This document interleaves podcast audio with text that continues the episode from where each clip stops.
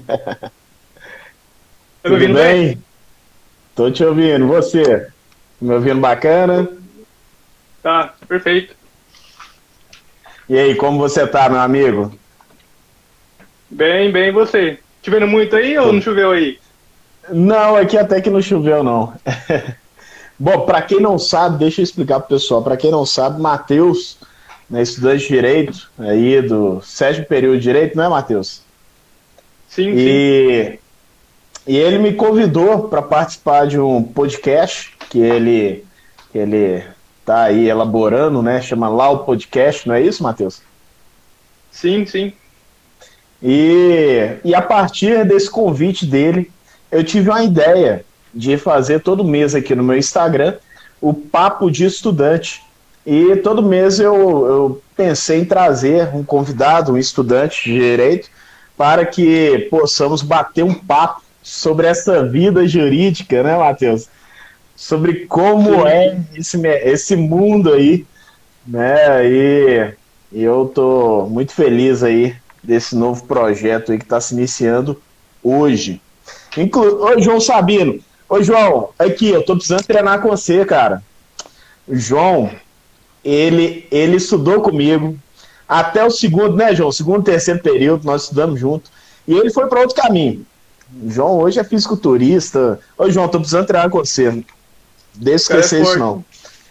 É, é, o João, o João é bem forte. Mas e aí, Matheus?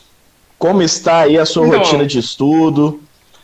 Me conta um pouco, se apresente aí, né? O pessoal já me conhece, mas eu vou me apresentar posteriormente, mas se apresente aí primeiro, por favor. Meu nome é Matheus, tenho 20 anos, estou no sétimo semestre de Direito no Unisal, Centro Universitário Salesiano de São Paulo, no campus aqui do interior, né? Maria Auxiliadora. E eu tive essa ideia de criar o Lau Podcast porque é, existe né, uma distância entre a sociedade em geral e os operadores do direito, né? Aí eu estou buscando meio que desmistificar toda essa linguagem técnica e tornar mais acessível o público em geral, né? Eu acho que é importante uma divulgação científica assim para a população, né? É muito bacana, muito bacana. É, isso aí é. Eu, eu penso comigo, né? Que a aula de direito conceitos básicos, né? Artigo 5 da Constituição, seus direitos e deveres deveria ser ensinado na escola, né? No ensino fundamental. Eu bato sim, nessa sim. tese aí. Mas isso é muito bacana. A sua ideia aí de, de criar esse podcast com uma linguagem né, acessível é muito bacana.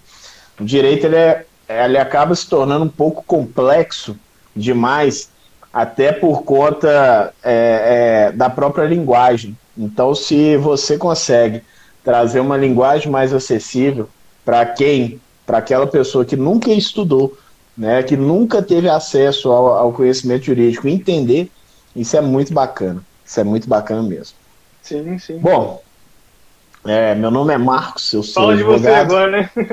é, meu nome é Marcos, eu sou advogado e eu tô aí nessa, nesse mundo, trabalhando, estudando, nunca para né? E sou de Belo Horizonte, né, natural de Belo Horizonte, mas eu daqui a um tempo eu tô indo para outro canto, mas por enquanto estou na minha terra natal.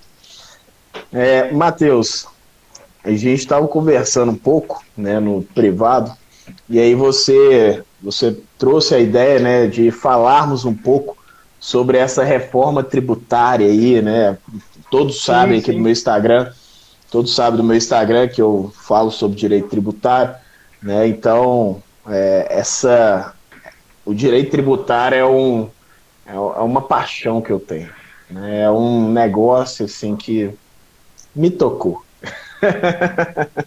então, o direito tributário ele faz parte da minha história.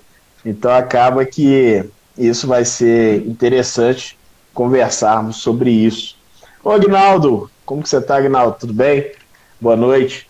Fred, Fred, César, você tá, meu amigo? Boa noite. Posso traçar um panorama antes de a gente começar a conversar sobre a reforma em si? Sobre como que tá toda a situação do nosso país? Fique à vontade. Então, o que a gente tem atualmente, né? A gente tem uma legislação tributária da década de 60 e eu vou fazer uma pergunta para o doutor, não sei se você sabe. A média global das empresas no mundo inteiro para pagar seus, seus tributos é de 100 horas. 100 horas anuais. Quanto você acha que é do Brasil? Acho que você, você deve saber, eu acho. Eu tenho, é, eu tenho esses dados aqui, inclusive, deixa eu mostrar para o pessoal aqui do Instagram. Sabe o que, que é isso? O impostômetro. É isso aí, olha. Do dia 1 de janeiro de 2021 até agora, o Brasil arrecadou 580 bilhões de reais. É muita coisa, muita coisa. E eu tenho aqui esses dados, né, que na verdade eu fico olhando isso aqui. Né? eu, eu sou meio fissurado com isso. Então eu tenho todos esses dados aqui na minha tela. E o Brasil, ele é um dos países que o trabalhador tem mais que trabalhar, mais horas para ser paga, né, do que qualquer um outro aí.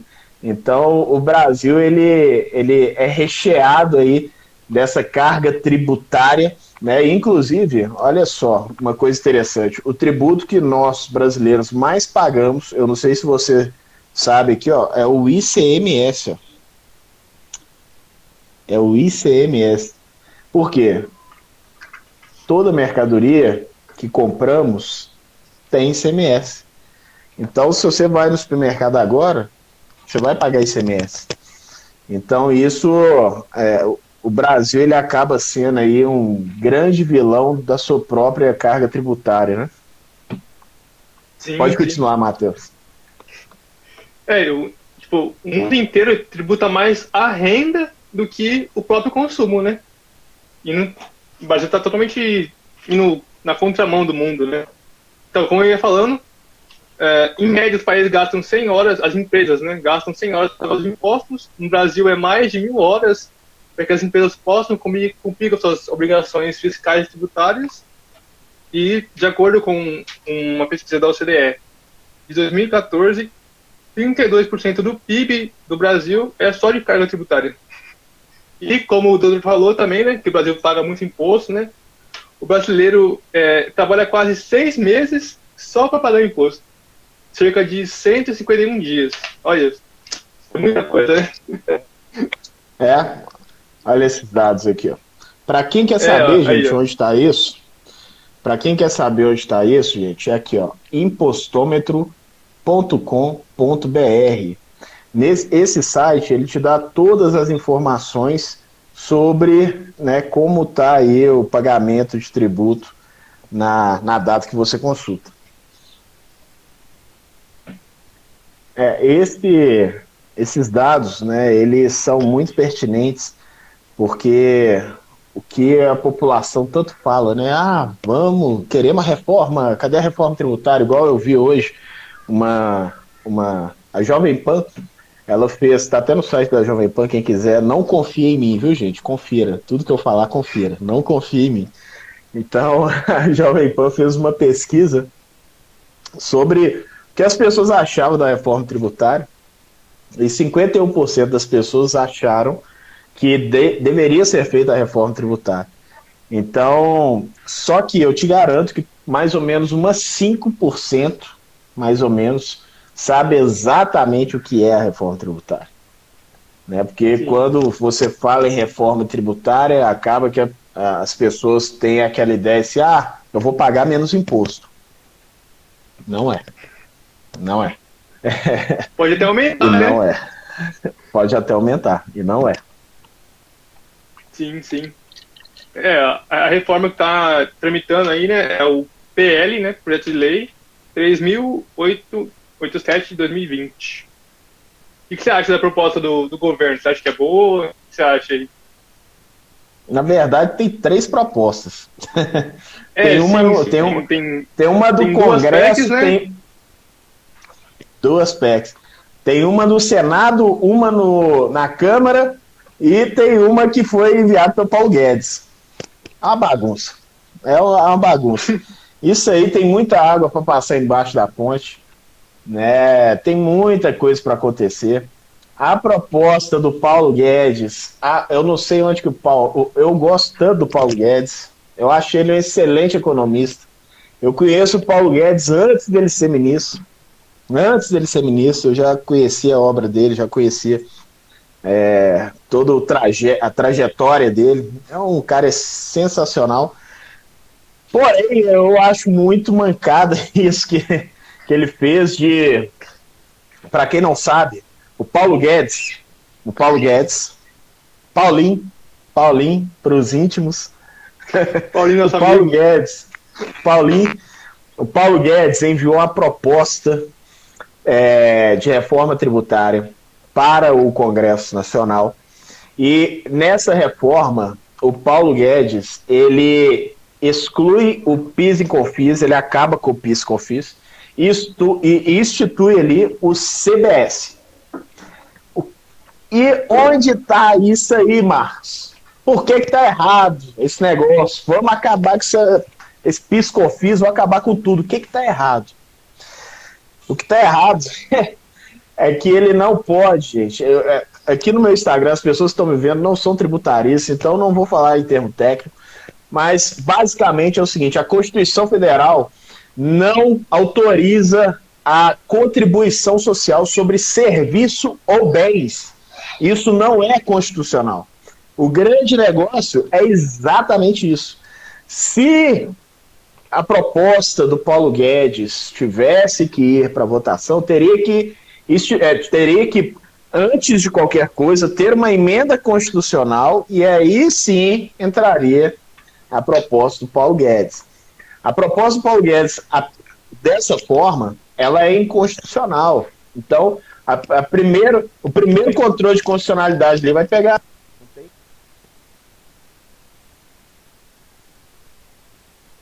Eita, travou. Meu telefone tocando. Meu telefone não para um minuto, eu esqueci de colocar no modo avião.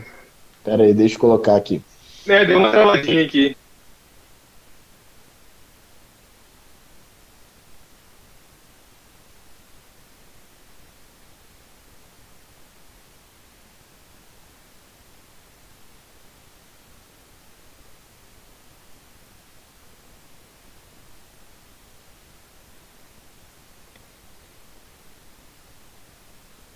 Pessoal, tá me ouvindo?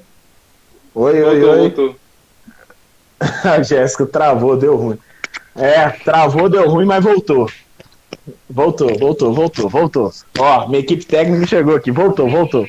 Mayday, Mayday, Mayday, voltou, voltou.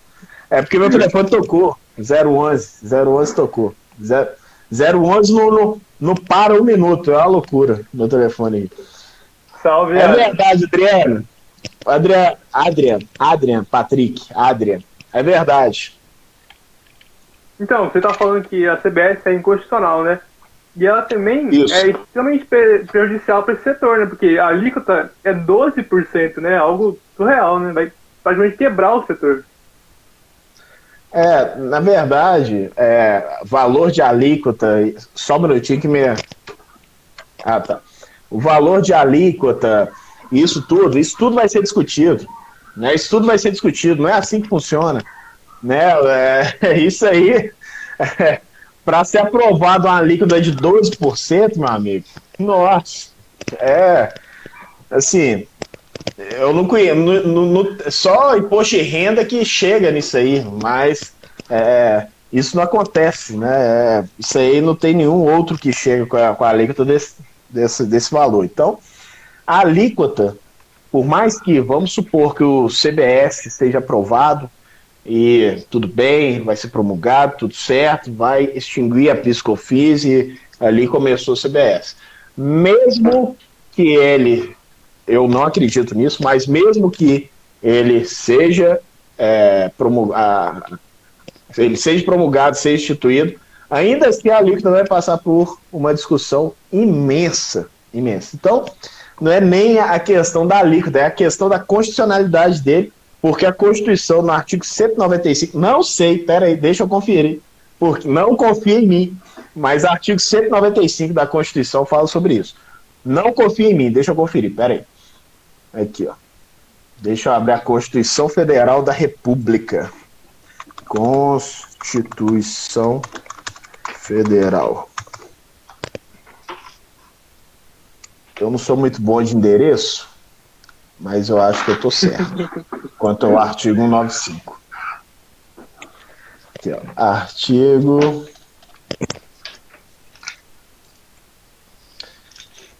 Isso. Aqui. Isso, artigo 195 da Constituição Federal fala o seguinte: a Seguridade Social será financiada por toda a sociedade, de forma direta e indireta, nos termos da lei, mediante recurso provenientes dos orçamentos da União, dos estados, do Distrito Federal e dos municípios, e das seguintes contribuições sociais: a receita ou o faturamento. Não traz a possibilidade de bens ou serviços. O CBS é exatamente isso. Contribuição social são bens e serviços. Isso é, é loucura. Então, assim, né, tudo bem, né, vai ser discutido, mas o primeiro controle de constitucionalidade que tiver nisso aí vai cair por terra. Não tem conversa. Ao meu ver, é um, é um, é um tributo inconstitucional. Né? Mas é aquele negócio, pode passar pelo. O, se caso passar pelo legislativo, isso aí vai bater na porta lá do STF, lá no judiciário. E aí cabe o judiciário decidir sobre esse negócio também, como já está decidindo sobre tantos, né? Inclusive base de cálculo, de é, não incidência de ICMS na base de cálculo de Piscofis. Aí é, é, um milhão de coisas que o judiciário tem que resolver, porque infelizmente o, o legislativo não resolve. É assim que funciona o Brasil. Que propósito você teria para melhorar toda essa situação aí? Você acha que eu acho que eu vi falando no story seu, que você tinha que pagar um imposto, né?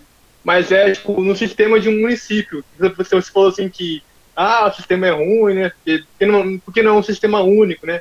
Para pagar os impostos, né? Não foi algo assim que é. você postou? É, na verdade, na verdade é o seguinte, por causa da forma federativa, né? Brasil, República Federativa Brasileira, a federação ela é dividida entre municípios, estados, Distrito Federal e a União. Então, é, não tem como ter um tributo único por causa da forma de federação. Senão, a divisão disso seria uma loucura.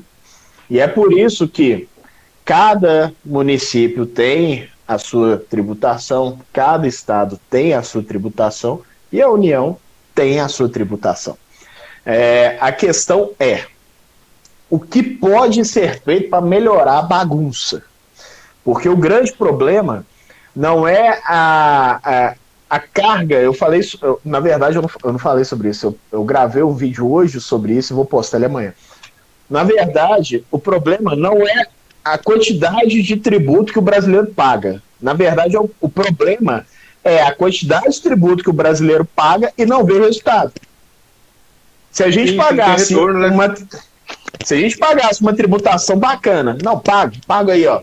É, mês salário mínimo para o Estado. Eu pago mês salário mínimo de imposto para o Estado. Mas minha filha tem uma escola boa, eu tenho é, hospitais públicos legais, eu tenho é, uma rua bacana que eu posso transitar, eu tenho uma segurança legal, eu tenho, eu tenho uma contrapartida o, o, isso eu estou falando de tributação de forma geral, né? Todo mundo sabe, né, quem estuda direito tributário, que o imposto não é vinculado a uma obrigação estatal. Mas uma, a tributação de forma geral, se você faz o pagamento e tem a contraprestação, isso se torna mais benéfico, se torna mais suave. O grande problema é que o Brasil ele tem uma carga tributária muito alta e você não vê uma contrapartida daquilo que você paga. Sim, sim. Olha, aqui em casa, eu estou em casa, aqui em casa, eu, nós temos segurança pública, que é obrigação do Estado. Polícia Militar passa aqui, guarda municipal, polícia civil tá ali investigando alguma coisa. Mas por que mesmo assim eu tenho que ter uma segurança privada aqui na minha casa? Por que, que mesmo assim eu tenho que ter cerca elétrica? Por que mesmo assim eu tenho que ter um, um a EMI, é, aqui, aqui em Belo Horizonte tem a que é uma grande empresa de segurança. Por que, que mesmo assim eu tenho que ter EMI aqui em casa, com câmera e tudo quanto é lado? Por quê? Ou seja, por que, que eu tenho um sistema único de saúde que é bacana demais a ideia? É bacana demais a ideia. Um sistema único de saúde, mas mesmo assim eu tenho que pagar um plano de saúde? É, é, são algumas coisas que você vai falar assim, pô, tô pagando duas vezes. Por que que... É, sim. Por que que nós temos escolas públicas aqui e a, eu tenho que colocar minha filha em uma escola particular para ela ter um ensino melhor? Poxa, não. O ensino melhor devia ser do público. Então, é, é de acordo com a arrecadação, né? Que escola arrecada aqui 580 bilhões em três meses. Não tem essa escola. Né? Não tem. Não, então, não. É, é, eu estou falando de acordo com números. Então, o grande problema que eu vejo né, na, no nosso sistema tributário é a não contrapartida da prestação estatal. Por mais que, né, por mais que é, alguns governantes, né, alguns aí, né, poucos, né, alguns poucos tentam dar essa, esse alívio para a população, a grande maioria não é assim. Né? Então, a, a, o nosso sistema tributário ele é muito complexo, porque ele não parte do pressuposto de apenas ter que pagar uma fatia para o Estado. É muito mais complexo do que isso. Porque, pensa só, hoje um deputado federal ele tem uma verba de gabinete de 200 mil, mais ou menos, 150, 200 mil, me corrija aí alguém se eu tiver errado. Coloca os dados certos. Já falei, não confia nos meus dados, confira tudo. Então, mas é mais ou menos isso, uma verba aí de gabinete, junto com o salário, junto com assessoria, junto com tudo. Esse é o custo do, do Estado, é o custo. Ou seja, se você pega todo o Congresso Nacional, por mais que é necessário sim ter o poder legislativo, não estou falando aqui para acabar o poder legislativo, viu, gente? Longe de mim isso é, longe de mim isso, porque senão daqui a pouco o pessoal começa a falar, ah, lá, tá brigando lá. Ó. Não, nada disso. Mas é, é, daqui a pouco a, a, Polícia Federal vem aqui na porta bater aqui. Então, o, o que é acontece?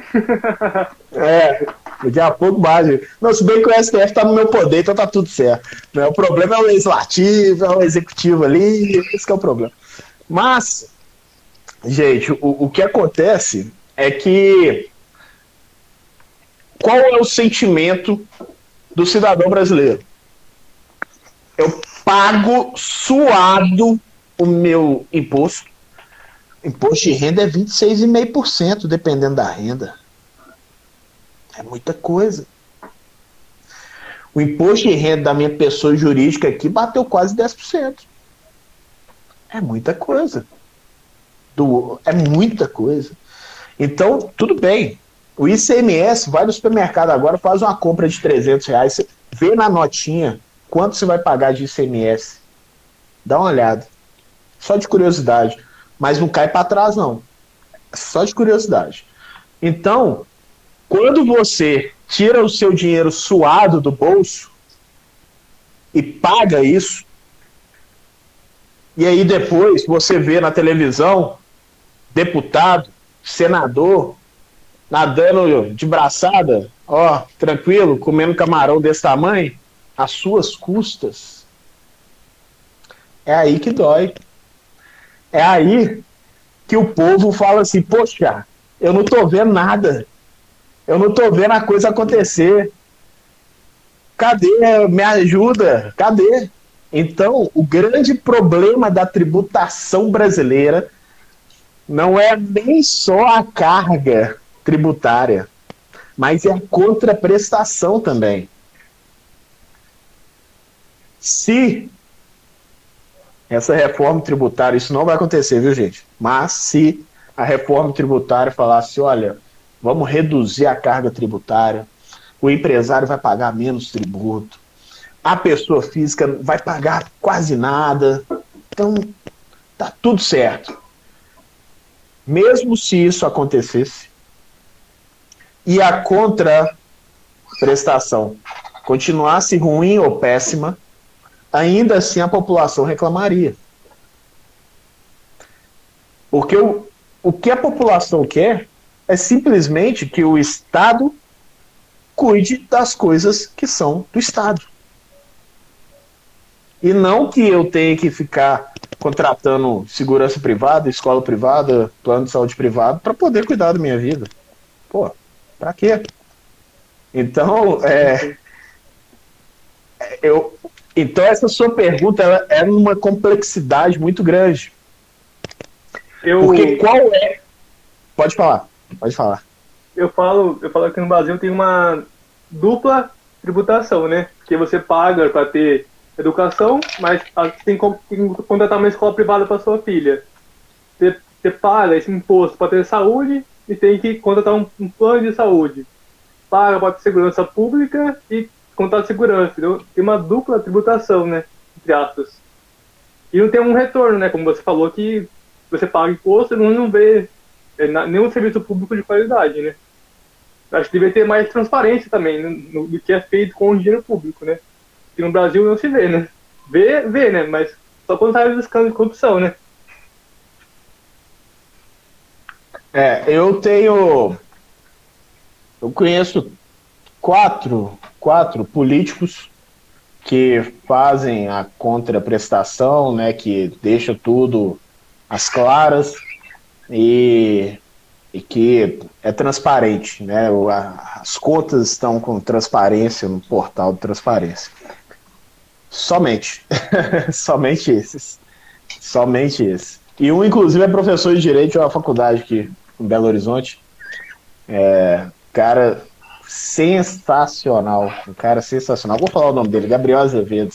Cara sensacional. Já tive oportunidade de conversar com ele. Sensacional.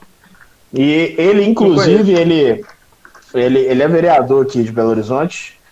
Ele tem carro à disposição, né? A Câmara Municipal dá carro à disposição e ele não utiliza, ele vai de patinete elétrico para a Câmara todos os dias. Olha que legal!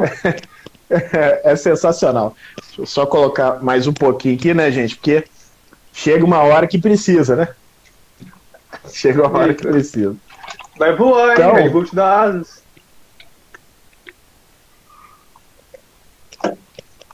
Pode falar, Matheus, pode falar, tô te ouvindo. Então, acho importante ter políticos assim, entendeu? Que tem, tem a verba do gabinete, pode contratar um monte de assessor, eles optam por não, entendeu? Para economizar o, o erário é. público, né? Tem vários políticos novos, assim, jovens, que estão fazendo isso, né? Mas, tipo assim, não é a maioria, né? infelizmente. Não. É exatamente isso. Mas a, a, a ideia, né, desse, dessa reforma tributária é exatamente simplificar, né? Porque hoje é difícil, né? Você, chega para o empresário e fala assim, qual tributo que você tem que pagar? Ele fala, não sei, faço a mínima ideia. É meu contador que cuida de tudo. Né? Ele, ele, não, ele não tem nem ideia do que ele paga. Então a ideia é simplificar, né? não reduzir carga tributária, mas simplificar. E a simplificação, eu acredito que não vai ser simplificada. Explica isso aí. é. A simplificação que é, estão propondo não é simples. Não é simples. Não é simples. Por exemplo, o IBS, né, o IBS, Imposto sobre Bens e Serviços, que ele, inclusive, é o que vai abraçar cinco tributos. Ele vai abraçar cinco tributos federal, municipal e estadual. Ele vai abraçar cinco, cinco tributos. Ele, ele é exatamente né, um imposto só que vai pegar os cinco. Porém, o contribuinte vai pagar ele. Só que veja bem, existe hoje no, no imposto sobre serviço, existe um rol de um anexo que ele traz exatamente quem paga imposto sobre serviço e quem paga imposto sobre mercadoria. Ele traz essa diferença. Por exemplo, bar e restaurante. Bar e restaurante. Ali eu tenho duas coisas. Eu tenho serviço e eu tenho mercadoria. Se cobra mercadoria e serviço, existe ali uma bitributação. Isso não pode. Então, essa lista em anexo, ela veio exatamente para tratar sobre essa questão. Paga imposto sobre serviço aqui, aqui paga imposto sobre mercadoria. Ela veio para isso. Com a junção disso tudo, essa lista em anexa ela não vai existir mais. Vai ter que ser revogado isso. E aí vai iniciar uma, um, um novo, uma nova forma de tributação. Porém, nós temos um problema muito grande, que nós temos um Estado que não é organizado. Ele não é organizado. O que mais chega no escritório hoje são pessoas que não devem e estão sofrendo execução fiscal, simplesmente porque o Estado não deu baixa. Nós não temos um Estado organizado. E qual é o problema? Esse imposto tem que separar o valor do município, o valor do estado e o valor da federação. Tem que confiar que vai ser repassado para o município, para o estado e para a federação. E aí, onde está o problema? Como vai ser o controle disso? Como vai ser o controle disso? o município vai falar, não, não recebi, o Estado vai falar, não, não recebi, não, não recebi. E aí começou a bagunça. Aí veio o pobre contribuinte, né, que é a parte mais, é, aqui, ó, a parte pequenininha da relação. Chega o contribuinte e fala assim, não, mas eu paguei, eu paguei.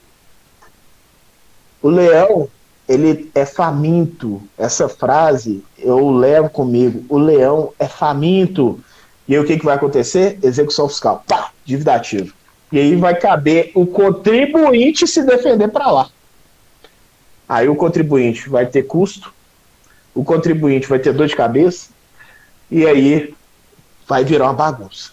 Então, é muito complexo. É muito complexo. Por isso que não votaram até hoje. Por isso estou embarrigando aí até hoje. Essa proposta é desde 2019. É desde 2019. Tá aí, ó. Por que, que não vota? porque é complexo. É complexo, não é simples. Eu, sinceramente, não sei como vai ser isso. Não, não faça na prática, né? Na prática, ó, pegando, fazendo, vamos fazer, tiro, pá, pá, pá, pum. Eu não sei como vai, fazer, como vai ser feito isso. O Simples Nacional vai entrar onde? Porque o Simples Nacional hoje é isso, né? Você paga uma coisa ali, pronto, resolveu tudo, vambora, tchau. Acabou. Simples Nacional é isso. Como vai ficar? Então, é, o, existe uma complexidade muito além daquilo que a gente imagina. Né? É, existe aí essa complexidade. É, também é muito, muito superficial, né? O que aparece na mídia não falam de algo muito específico, né? Falam só que ah, a gente vai simplificar, vai, vai pagar menos, né? Mas não é realmente isso, né? É. É, é, é uma situação assim que eu sinceramente não sei como ficará é, como ficará esse, esse cenário.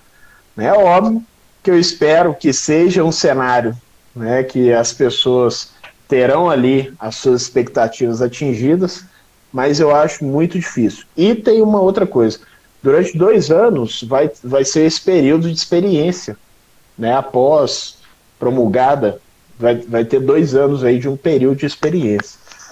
Bom, o mundo está se tornando virtual. A pandemia ela trouxe essa realidade.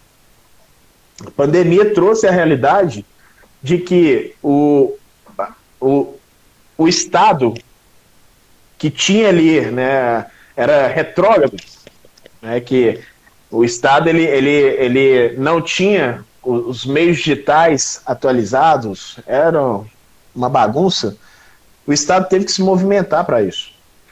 O Estado teve que se movimentar para isso. E o poder judiciário, né, o poder é, executivo, eles tiveram, o legislativo, eles tiveram que se adaptar. Eles tiveram que se adaptar. Isso favoreceu muito a, a, a nova estruturação online das ferramentas dos é, estatais. Então acaba que isso pode ajudar. Isso pode ajudar. Não sei se vai, mas pode. Né? Então, é, vamos, vamos ver aí quais serão os próximos capítulos disso, né? vamos ver essa situação. Espero que realmente haja um, debate, né, uma discussão aprofundada sobre isso para não empurrar a barriga, né? Porque depois, se não faz uma reforma boa, né, é outro ano, daqui uns cinco anos tem que fazer outra, né? É, é preciso que, que os, os parlamentares, né, tipo assim, não pergunta pro o que, que tá votando aí? Fala que tá votando que eu vou votar de acordo com você. Mas que eles saibam que eles estão votando e entrar nessa essa situação. Porque depois quem pagar a conta vai ser quem? O meu filho, o seu filho, a outra geração, entendeu? Tem que pensar na posteridade e no longo prazo, né? É.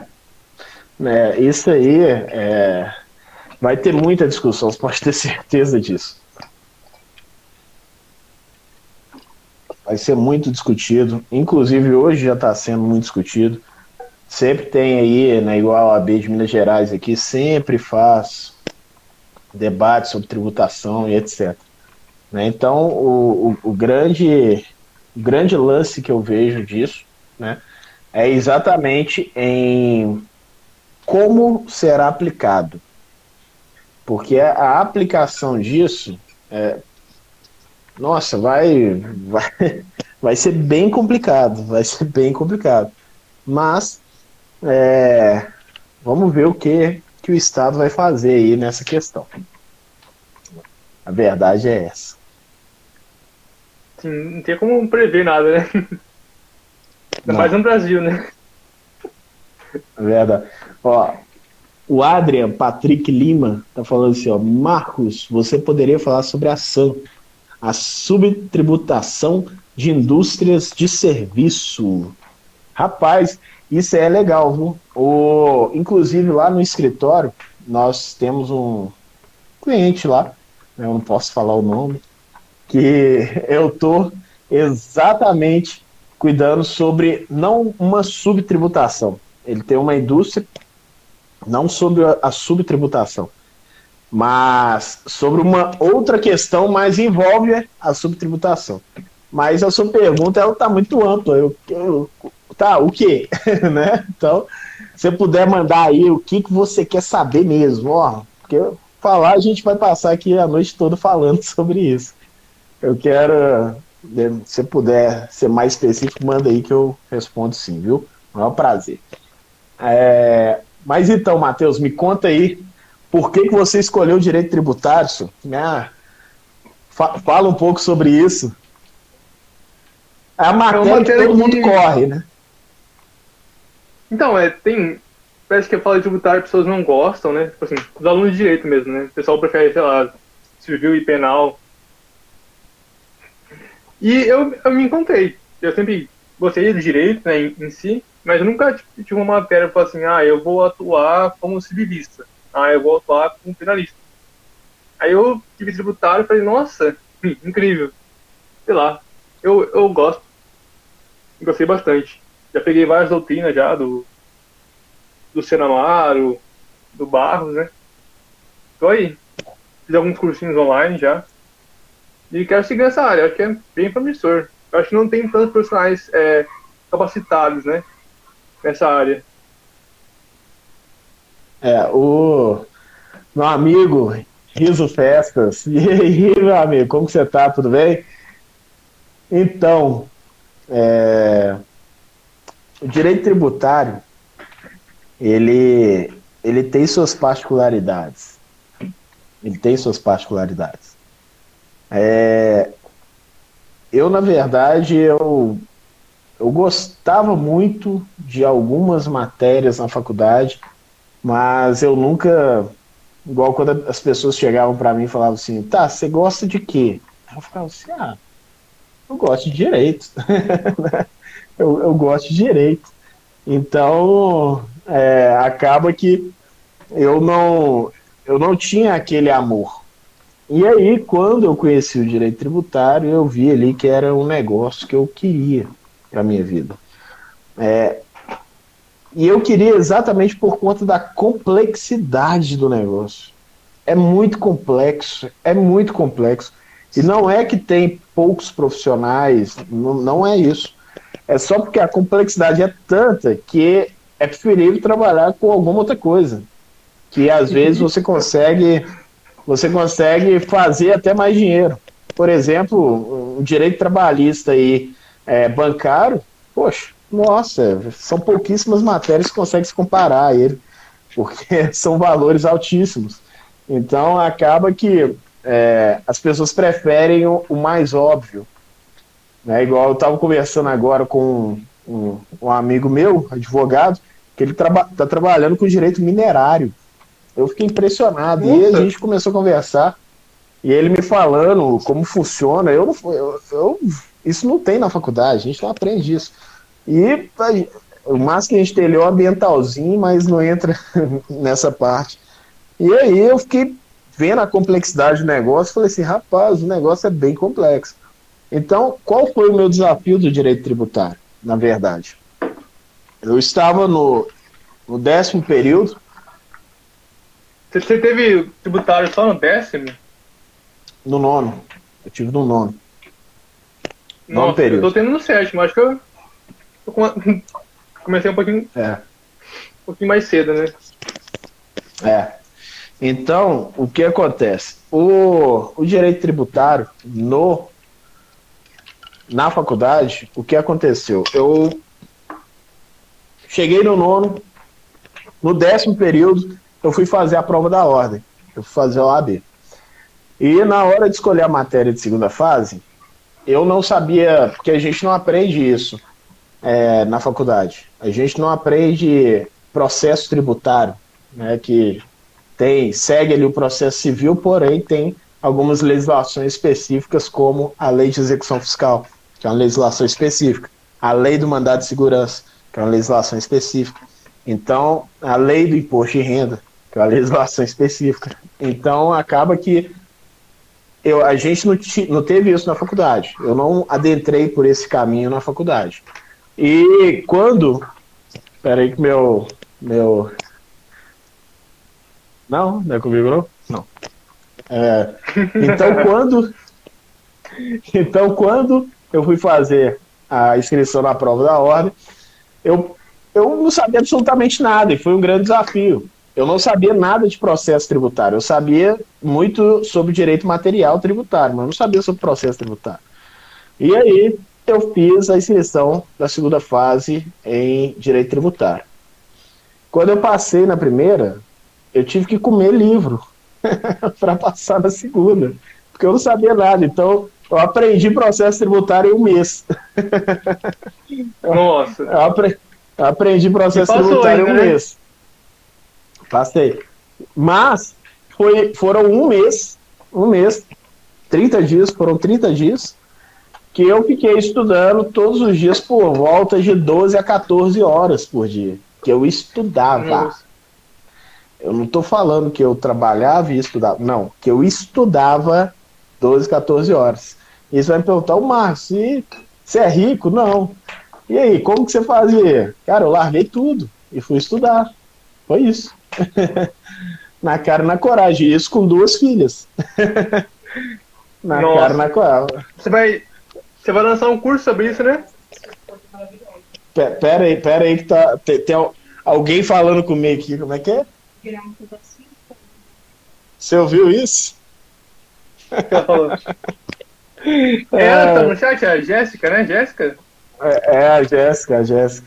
A Jéssica. O que, ela falou? Mas, graças à sua esposa maravilhosa. Ah. A minha, a minha também tá aí no chat, a Gaziele. Da minha esposa, né, minha namorada. É. Pois Você é, um mas curso aí. sobre, sobre estudar para OAB, não vai? Você não tá pensando em fazer algo É. assim também? É, na verdade, nós já temos um cronograma né, do Clube dos 10 que, que ele. Quer ver? Eu vou até colocar aqui, ó. Que ele foi o cronograma que nós lançamos da editora Veredicto. Né, e esse cronograma é exatamente para, para quem não tem condições de fazer cursinho né, e quer ali é, é, e quer estudar para a OAB, quer ter um conteúdo técnico ali para a OAB. Então, pausou, voltou, voltou. Voltou? Voltou, voltou. O conteúdo do Clube dos S é exatamente para essas pessoas que não querem fazer cursinho, mas querem ter uma base de estudo. Então, o nosso cronograma ele entrega absolutamente tudo. Ele entrega a legislação pertinente, ele entrega é, videoaulas, ele entrega um, um e-book que eu escrevi, Cinco Passos da Aprovação, ele entrega o canal do Telegram, que é para ter ali as atualizações todas lá. Ele entrega também uma live com psicólogo, ele entrega muita coisa. E então esse cronograma, ele já está no ar, que é o Clube dos 10. E essa ideia do Clube dos 10 foi legal, porque isso foi uma média que eu fiz. Eu falei assim, ó, mais ou menos por prova, 10% são aprovados. Prova da ordem. Tirando a média ali, mais ou menos 10% são aprovados. E aí eu falei, Clube dos 10. Clube dos 10 aprovados. Então, o Clube dos 10 ele vem aí com essa ideia. Eu vou lançar posteriormente um clube, um, um, um, curso de segunda fase para a segunda fase em direito tributário. vou lançar isso aí. E aí vai ser bem legal, porque nós vamos estudar exatamente o direito material e o direito processual. Eu vejo uma dificuldade muito grande, muito grande nos alunos, muito grande nas, no- no- nos OABeiros, que é exatamente identificação de peça processual. A identificação de peça, de peça processual é sim uma questão bem complexa. E na prova da ordem, não sei se você sabe, Matheus, se você errou o nome da peça, zerou a prova. É assim que funciona. Então, você não pode errar o nome da peça. Olha só a responsabilidade de você saber aplicar cada peça em cada ato processual. É uma responsabilidade muito grande. Só que eu, é, quando eu estava estudando para a ordem, eu dei curso disso. Tem uma foto, depois eu posto essa foto. Nossa, que legal. eu, eu não era advogado, eu era estudante, igual todo mundo, e eu dei um curso de identificação de peça processual. Foi legal. E foi bem legal. Então, porque o direito tributário você vai ter que mesclar ali é, o processo civil e lei de execução fiscal, e lei de mandado de segurança. Então, você tem que mesclar tudo, é uma loucura, mas é legal. então, então vai ser bem legal. Esse curso de segunda fase, eu devo lançar ele no semestre que vem. Semestre que vem eu tenho que gravá-lo. E quem aí está buscando a segunda fase de direito tributário, tem meu amigo Rafael Schwertz, de direito do trabalho. Falei errado. Em direito do trabalho, tem meu amigo Rafael Schwertz, grande professor. Segunda fase dele de direito do trabalho, cara, só não passa quem não fizer tudo certinho. Se o aluno se dedicar, se o aluno se dedicar e seguir exatamente o, que o professor Rafael está falando, está fazendo, está ensinando, não tem como o cara não passar, não tem como, não tem como, não tem como. A, a- a- os níveis é, de acerto né, do professor Rafael é muito grande. É o cara com experiência larga aí, né, no mercado. Então, é isso. O negócio é fazer a coisa acontecer, né? Não pode ficar parado. Que dica que você daria para um estudante que pretende seguir nessa área do tributário? Estudar bastante? Estuda direito. Estuda direito até passar na ordem. Depois que passa na ordem, estuda mais outras coisas fora o direito. Eu estudo é, todo dia. tributário tem muito tem muita abrangência né, com empresarial, né, economia, né? É bem interdisciplinar. É, na verdade, na verdade, eu falo para estudar outras coisas além do direito mesmo. Ah, sim, sim. Você para o direito aqui e começa a estudar outras coisas também. Hoje um profissional, ele precisa ser completo. E não só completo conhecimento jurídico. Se você não tiver conhecimento de marketing digital, você não vai ganhar mercado. Se você não tiver conhecimento sobre tráfego pago, sobre posicionamento, sobre landing page, sobre um milhão de coisas, o mercado te engole. Então acaba que você tem que estudar além do direito. Né? Você tem que estar sempre atualizado e estudar além do direito. Então é, é esse é o mundo jurídico, esse é o mundo para onde estamos indo, esse é o futuro.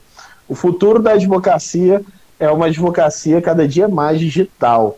Quem não estiver no digital, eu falo isso. Hoje eu falei isso para um advogado amigo meu. Eu falei isso para ele. Eu falo isso todos os dias. Quem não estiver no digital, o mercado vai engoli-lo. É isso. Vai ser engolido. Vai ser engolido pelo mercado. É assim que é, é isso que vai acontecer. Então, o que o advogado atual, né, igual você que está no sétimo período, tem que fazer é sim estudar muito. Estudar muito para você não ser um profissional mediano. Estudar muito e depois que você estudar muito para não ser um profissional mediano, estuda outras coisas. Por exemplo, sim, sim. deixa eu mostrar uma coisa aqui bem legal para vocês. Ó. Quer ver? Para vocês verem, todos os dias eu estudo, eu estudo todos os dias é, coisas assim fora do direito, todos os dias. E aqui, olha, eu tenho eu tenho aqui meu drive. E meu drive, olha, eu tenho tráfego para negócio local, tenho planejamento de conteúdo, olha, eu tenho marketing, projetos, isso aqui é o escritório, cursos, direito, livros, e aqui são algumas fotos minhas. Então aqui, ó, livros. Olhe bem meus livros. Eu tenho aqui guia de anúncios, guia de boas práticas em rede social, eu tenho aqui o marketing do Camilo, eu tenho aqui o livro A Única Coisa, eu tenho aqui o livro a Contra a Cultura Cristã, eu tenho aqui o livro 16 Leis do Sucesso, eu tenho aqui, olha, livro A Mente Acima do Dinheiro. Aí vem um CTN, né, óbvio, comentado. Vem aqui um outro aqui direito, ó, Manual de Direito Tributário. Mas veja bem, ó, Instagram para Negócios, Gustavo Cerbasi, Segredos da Mente Milionária, eu todos os meus livros aqui não são livros de direito. Olha aqui, ó. Se as pessoas veem, a minha biblioteca não tem livro de direito. Eu tenho um CTN comentado e uma doutrina de direito tributário. Apenas. E aí você me pergunta, mas Marcos, precisa estudar isso tudo? Depende em qual ponto você quer chegar. Depende qual nível você quer chegar. Depende é, em qual escada, em qual degrau da escada você quer parar. É isso que vai depender se você vai estudar sobre outras coisas, sobre várias coisas, ou se você vai permanecer ali no direito. Aí, ó, o doutor Rafael acabou de entrar. Eu acabei de falar de você. É ele, do, do trabalhista? Ele que é o professor de Direito do Trabalho. Ô, Rafa, eu falei aqui na live pro pessoal que se o cara fizer seu curso e aplicar, e estudar, e se dedicar, não tem como ele não passar. Ele vai passar. Ele vai passar. Eu acabei de falar isso aqui. acabei de falar isso. Então, nisso que você estava falando, né, são mais de um milhão né, de profissionais do direito aí. Para você destacar do, da maioria, você tem que ter um, um marketing jurídico, né? Apesar que a OAB tem algumas é, vedações né, de publicidade, né? Existe algo assim né, no Código de Ética, que eu acho que está ultrapassado nos dias de hoje. Para a pessoa se destacar, ela tem que ter essa multidisciplinaridade né, de estudar, ter, ter tipo, no seu escritório, ter algo focado no marketing, né, que é muito importante para você angariar é, novos clientes e também fazer conteúdo também é muito bom né, para você desenvolver o seu perfil. E é algo que eu gosto bastante, né? Como você mesmo falou, você falou que tem vários livros que não é de direito, eu gosto bastante de literatura. Eu, você, você acha que você gosta mais de livro digital, né? Eu gosto do, do livro físico. É muito bom você ler para desenvolver a forma como você fala e escreve. Ajuda muito, você aprende novas palavras e para quem é no direito, isso é muito importante, né? Você tem um vocabulário decente. Com certeza. É, nós trabalhamos com a linguagem e a escrita. Se a nossa linguagem sim, sim. ou a nossa escrita estiver é, prejudicada, nosso trabalho está prejudicado. É simples assim. Sim. É simples assim. Nós estamos chegando no final da nossa live. Eu quero passar aí para você aí uns minutinhos para você se despedir, fazer suas considerações. Né? Foi muito bom esse bate-papo nosso aqui. Eu acredito que sim, sim. É, de alguma forma foi enriquecedor aí para você, foi muito enriquecedor para mim. E é isso, por favor. Gostaria de agradecer primeiro ao Dr. Marcos, né? Porque eu acho que você, quando eu comecei a conversar com você, tinha 300 inscritos, né? Você foi lá e deu, deu aquela força. E falar que você é a pessoa que aparece nos stories, é você mesmo. Você não é um personagem, é. Assim, do jeito que você é, você é aqui falando com qualquer pessoa. Gostaria de agradecer por ter dado esse voto de confiança e pedir para quem vê a live seguir eu e seguir o meu canal no YouTube. E depois eu vou postar essa live também lá no canal. Matheus, é, quero te dizer que é um prazer para mim, né, estar tá fazendo isso aqui. Eu gosto muito disso. Eu gosto muito de ter novos contatos, de conversar, de, né, como eu te falei no privado, você vai lembrar disso. Nós não somos diferentes. Nós só estamos em tempos diferentes. Eu só estudei Sim. antes de você. É só isso. Então, amanhã você pode ser meu par, ou você pode é, estar em algum outro lugar aí dentro do judiciário, mas o que eu tenho para te falar, cara, é para você focar nos seus estudos hoje, extraia da faculdade o máximo que você puder. Eu tenho um arrependimento de não ter extraído tudo que eu poderia na minha faculdade. Eu tive que estudar muito pós-faculdade e isso acabou, eu acabei perdendo um tempo que eu poderia ter, é, eu poderia ter esse conhecimento lá atrás e eu tive que perder um, um, pouco de tempo depois que eu formei. Então não faça o que eu fiz. É, extraia tudo que você puder dos professores, dos mestres, dos autores que estão ali. Eles estão ali para te ensinar. Então extraia o máximo que você puder. E depois que você formar, eu não sei o caminho que você vai seguir. Se caso você uhum. for seguir pela advocacia, né, nós estamos aí. Se caso você seguir pelo direito do trabalho, tem aí, ó, Rafael Schwer, você precisa seguir esse cara, você precisa estar em contato com esse cara, se caso você for para direito do trabalho. Se for para direito tributário, eu estou à disposição. E é isso, cara. Vamos lá, vamos seguir em frente, que o mundo é muito grande aí, nós vamos rebentar nesse negócio. O céu nunca foi o limite, Muito... né? É. não, não tem limite não. Vambora. Quem não, tem limite não. é município.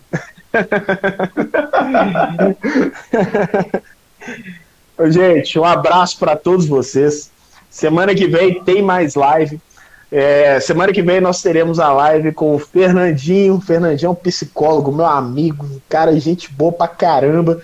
E vai ser bem legal a nossa live também. Matheus, muito obrigado mais uma vez. A gente continua a nossa conversa, né, fora dos bastidores, e até mais, viu? Grande abraço para você. Tchau, tchau. Abraço. Tchau.